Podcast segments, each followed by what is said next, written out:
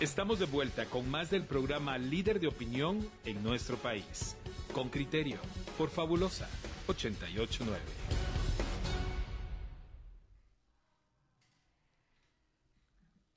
Bueno, bueno, bueno, aquí estamos, de... Pedro. No, no, aquí estamos de regreso.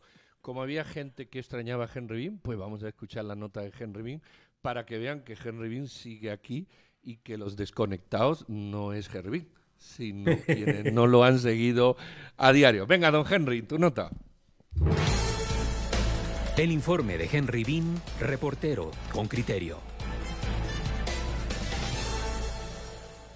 El oficialismo y partidos aliados buscan, mediante la orden de la Corte de Constitucionalidad que mandó a revisar las actas de resultados, construir una ruta que lleve al retraso o anulación de las elecciones del 25 de junio. Así lo perciben diferentes grupos. Héctor Aldana, fiscal de Vamos, pidió abrir las cajas con el material electoral y revisar las actas impresas una por una, mientras que el fin de semana Rudio Lexan Mérida, ex candidato presidencial del Partido Humanista, presentó un recurso para anular las votaciones. Ante esas manifestaciones, distintos grupos sociales, empresariales, religiosos expresaron su respaldo a los resultados y rechazaron los intentos de anularlos. Los obispos de Guatemala, a través de un comunicado de la conferencia episcopal, señalaron que la soberanía corresponde al pueblo y no a los tribunales. Una frase similar escribió en su cuenta de Twitter Juan Carlos Teffel, expresidente del Comité Coordinador de Asociaciones Agrícolas, Comerciales, Industriales y Financieras CACIF, y a nuestros micrófonos dijo tener un resultado del cual uno no está conforme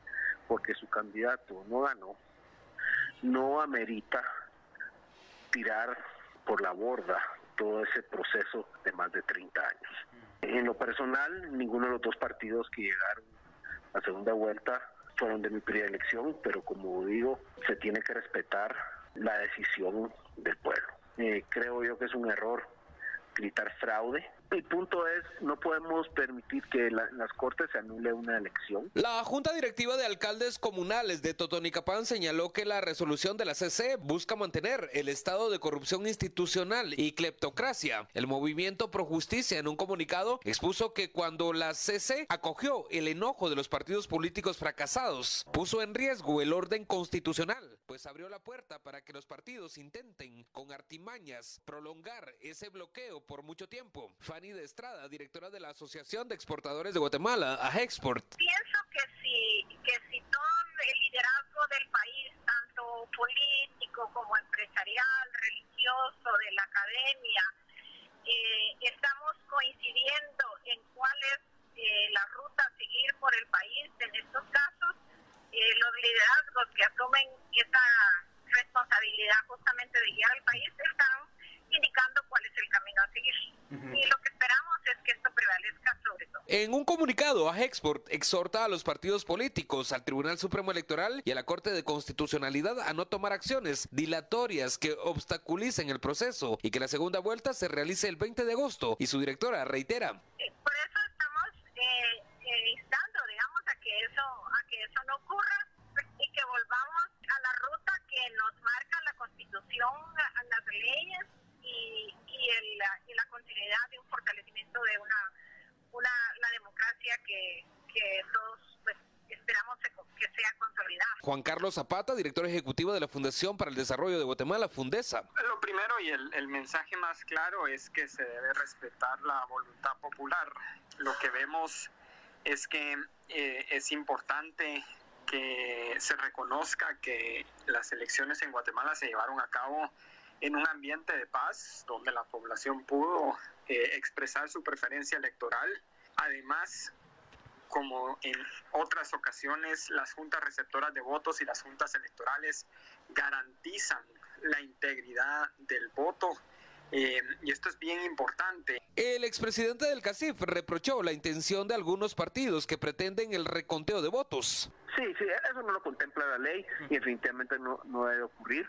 Eh, hay que apoyar a las juntas electorales eh, para que no se dejen intimidar ni, ni, presionar por los fiscales.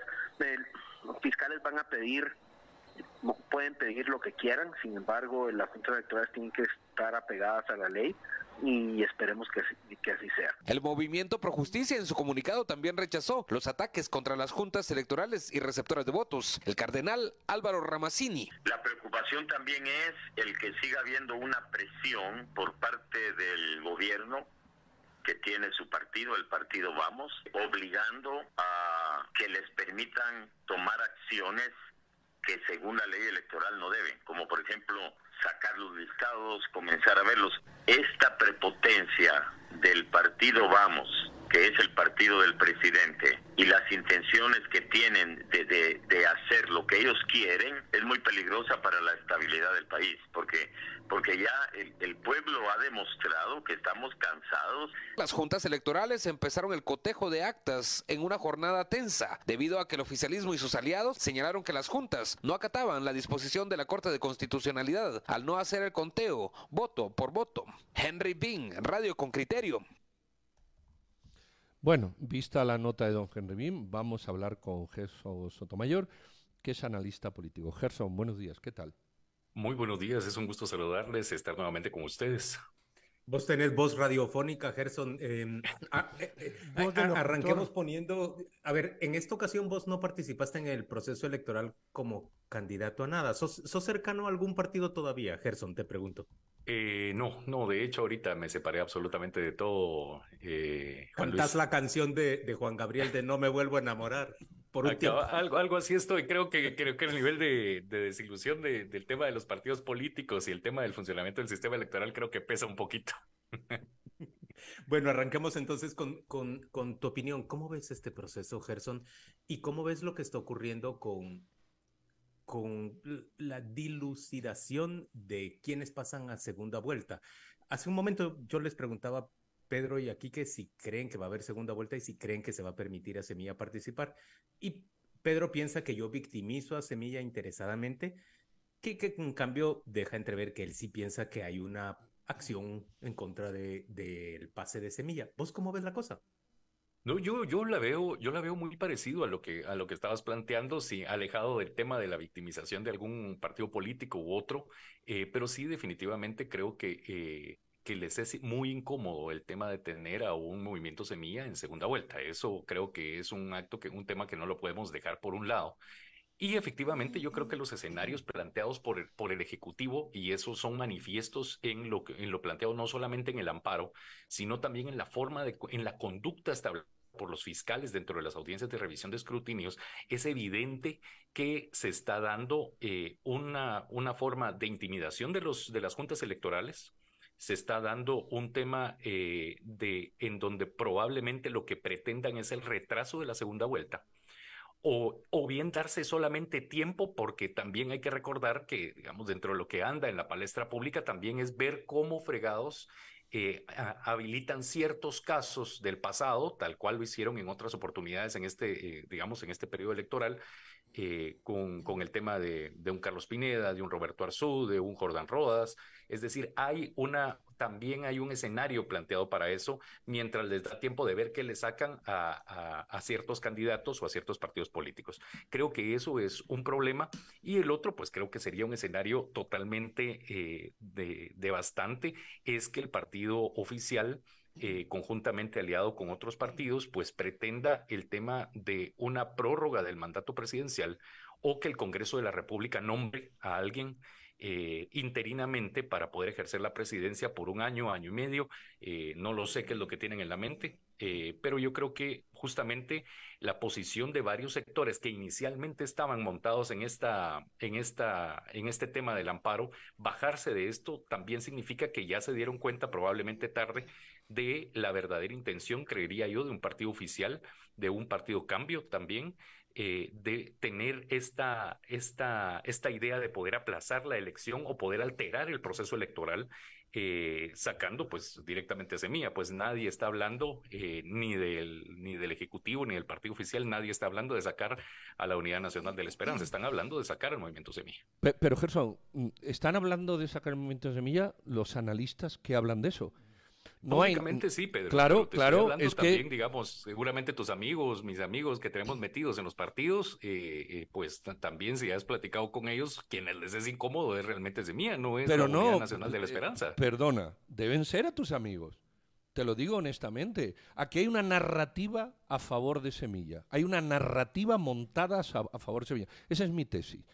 Aquí lo que hay son amparos para, mm, ¿cómo se dice?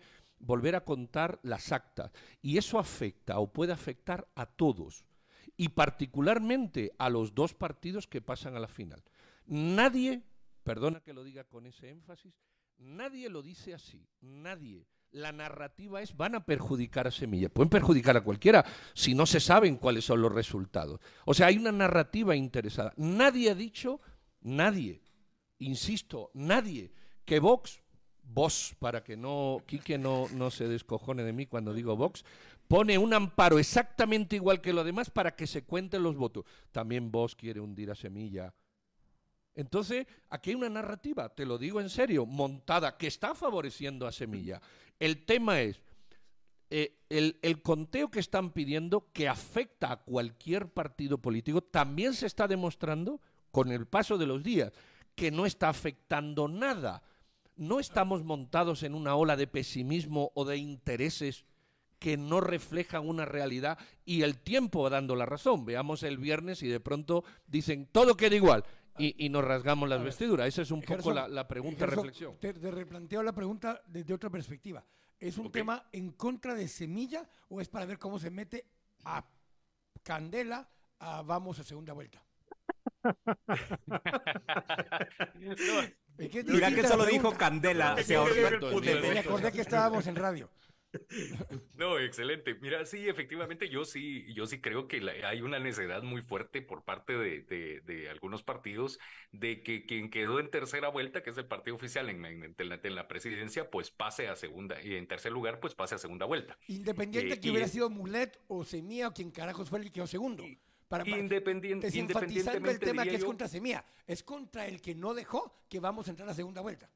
Así es, así es. Y estoy, comparto, comparto tu criterio, Quique, y, y, justamente esta actitud se ve reflejada, por eso lo planteaba, se ve reflejada en la propia, en, el propio quehacer de, de, de, los fiscales de estos partidos en las audiencias de, de revisión de escrutinios hay una constante amenaza del planteamiento de denuncias penales en contra de las, de las juntas electorales. Se los fueron a gritar al Parque de la Industria. No sé si alguno de ustedes fue a verificar al Parque de la Industria y estuvo más o menos ahí eh, eh, viendo el tema, pero sí había una amenaza muy fuerte por parte de estos fiscales de, de, estar amenazando constantemente.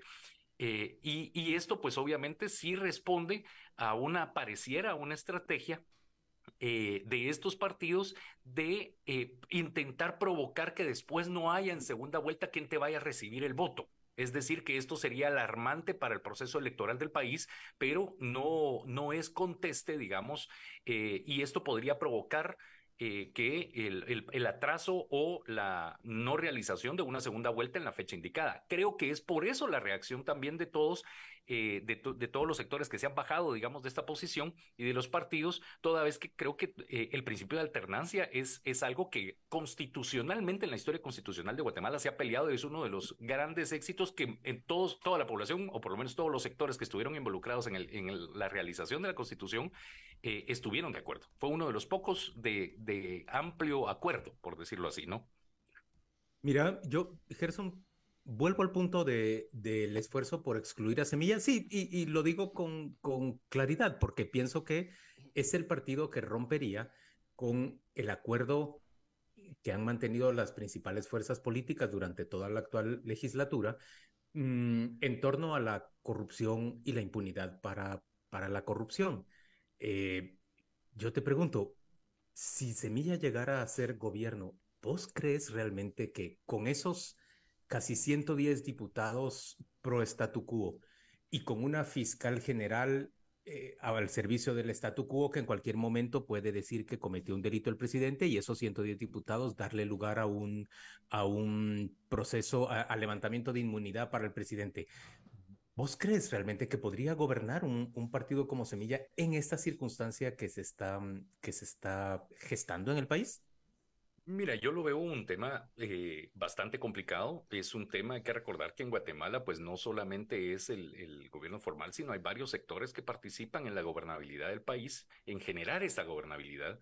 Y eh, justamente es un tema que, que va, creo que va a estar bastante complicado. Un Congreso de la República que tenés con que pueda llegar a 107 votos con la, con la alianza de cinco bancadas, es, eh, es un tema que, que, que sí genera un equilibrio, por decirlo así, pero en este caso, pues eh, eh, va a mantener bastantes límites al organismo ejecutivo de llegar a ganar un Bernardo Alévalo la, la segunda vuelta.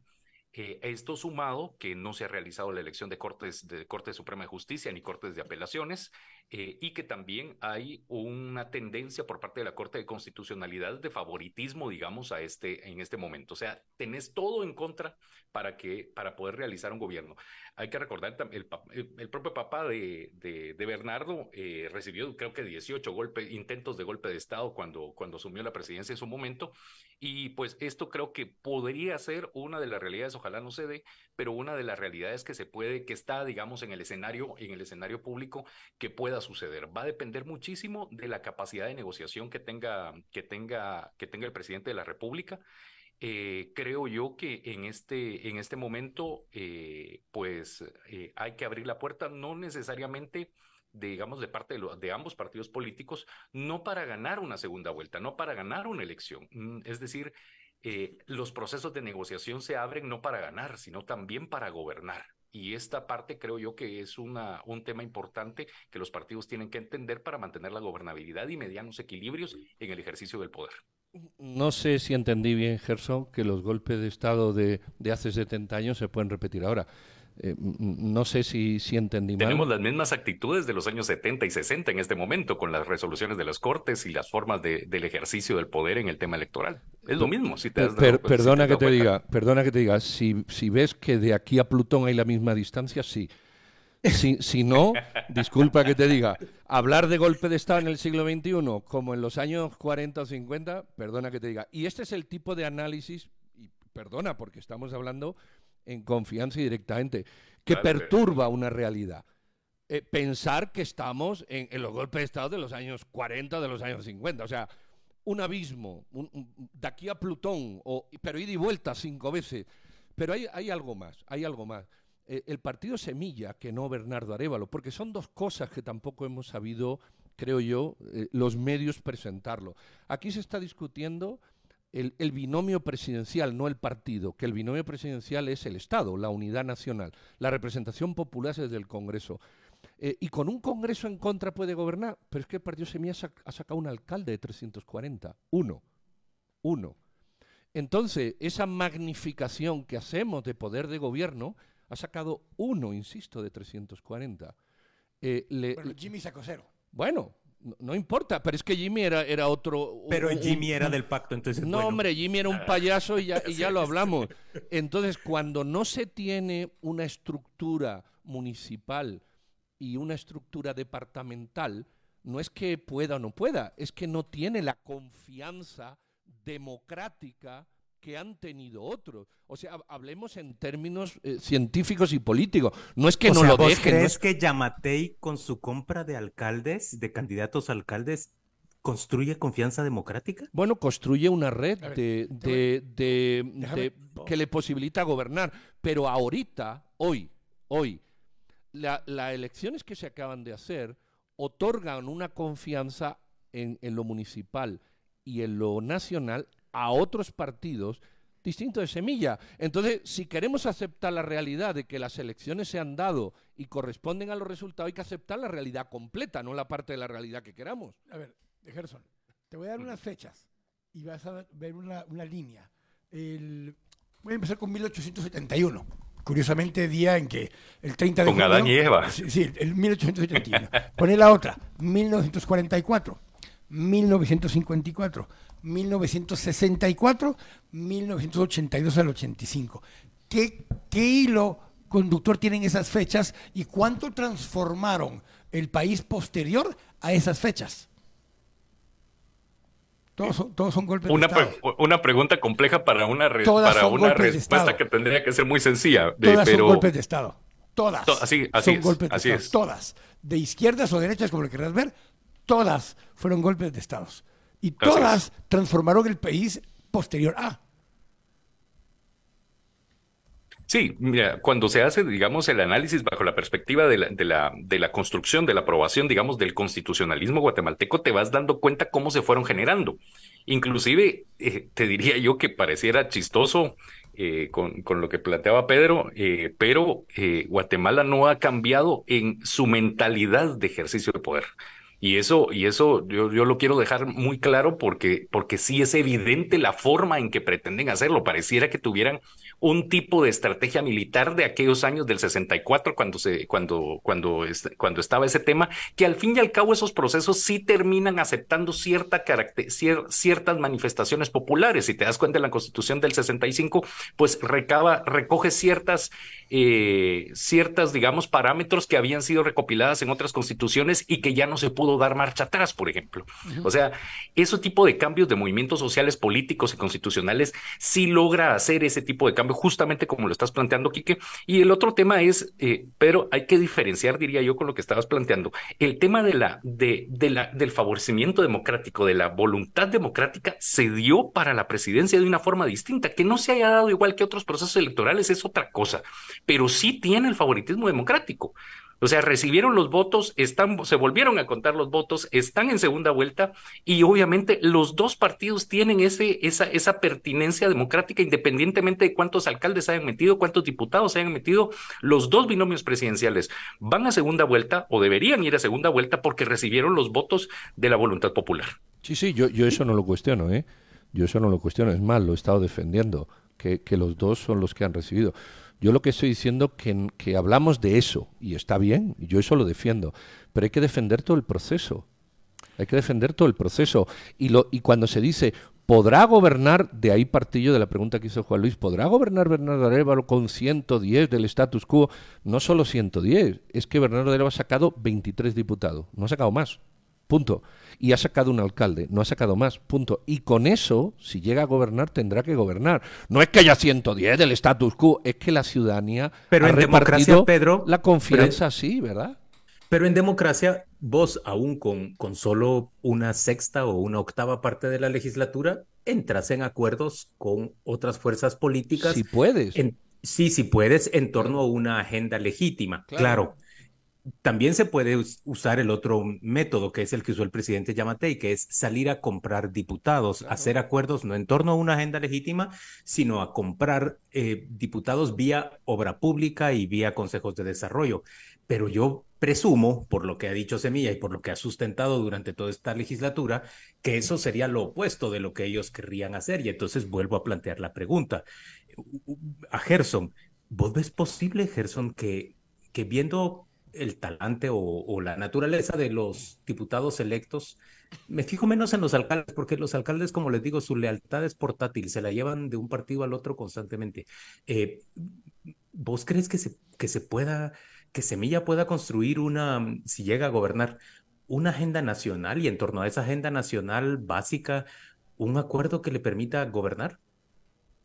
Mira, yo creo que es posible en la medida que, que, se pueda, digamos, realizar esta negociación política, obviamente hablando en el tema de negociación política en el deber ser, ¿verdad? De poder plantear una agenda, una agenda concreta, beneficio para el país, ver cómo se van beneficiando los distintos distritos, digamos, los distintos departamentos, municipios, que obviamente eso genera cierto eh, también nivel de interés en los, alcaldes, en los propios diputados, el ver cómo es que el presupuesto público se va ejecutando también en sus, eh, en sus distritos. Obviamente eso tendrá que ir aparejado de una limitación y fuertes controles para el, para el efectivo y transparente eh, ejecución de presupuesto.